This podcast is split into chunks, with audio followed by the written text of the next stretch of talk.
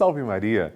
Amigos, bem-vindos ao Minuto de Fé. Eu sou o Padre Lúcio Sesquim e agora vamos ouvir juntos o que o Senhor Jesus tem a nos dizer hoje. Proclamação do Evangelho de Jesus Cristo segundo Mateus. Glória a vós, Senhor. Naquele tempo, quando soube da morte de João Batista, Jesus partiu e foi de barco para um lugar deserto e afastado. Mas quando as multidões souberam disso, saíram das cidades e o seguiram a pé. Ao sair da barca, Jesus viu uma grande multidão. Encheu-se de compaixão por eles e curou os que estavam doentes. Ao entardecer, os discípulos aproximaram-se de Jesus e disseram: Este lugar é deserto e a hora já está adiantada. Despede as multidões para que possam ir aos povoados comprar comida. Jesus, porém, lhes disse: Eles não precisam ir embora. Dai-lhes vós mesmos de comer. Os discípulos responderam: Só temos aqui cinco pães e dois peixes. Jesus disse: Trazei-os aqui. Jesus mandou que as multidões se sentassem na grama.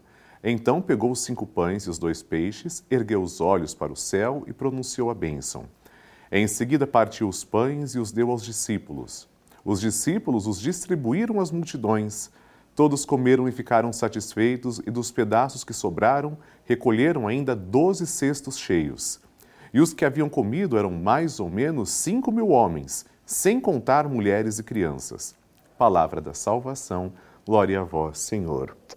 Queridos irmãos, depois da morte de São João Batista, nosso Senhor Jesus quer ficar mais próximo ainda de um povo que estava empobrecido, um povo que estava carente e um povo que estava com fome.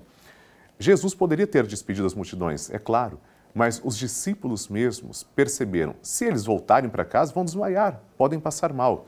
E o que Jesus faz? Primeiro, ele coloca à prova a própria fé dos discípulos só tinham ali pouca quantidade de pães e peixes, e nós vimos que a multidão era de cerca de 5 mil homens.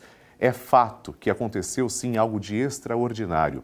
O que Jesus quer dizer para nós também com essa frase, dai-lhes vós mesmos de comer, é dizer que você, que eu, também temos a mesma missão dos discípulos. Às vezes, o nosso pouco repartido é muito. É preciso partir e repartir, tanto quanto for necessário. Aquilo que parece, repito, o que parece impossível, com Deus é sempre possível. Precisamos sim aquecer os nossos corações e praticar a solidariedade. Amém.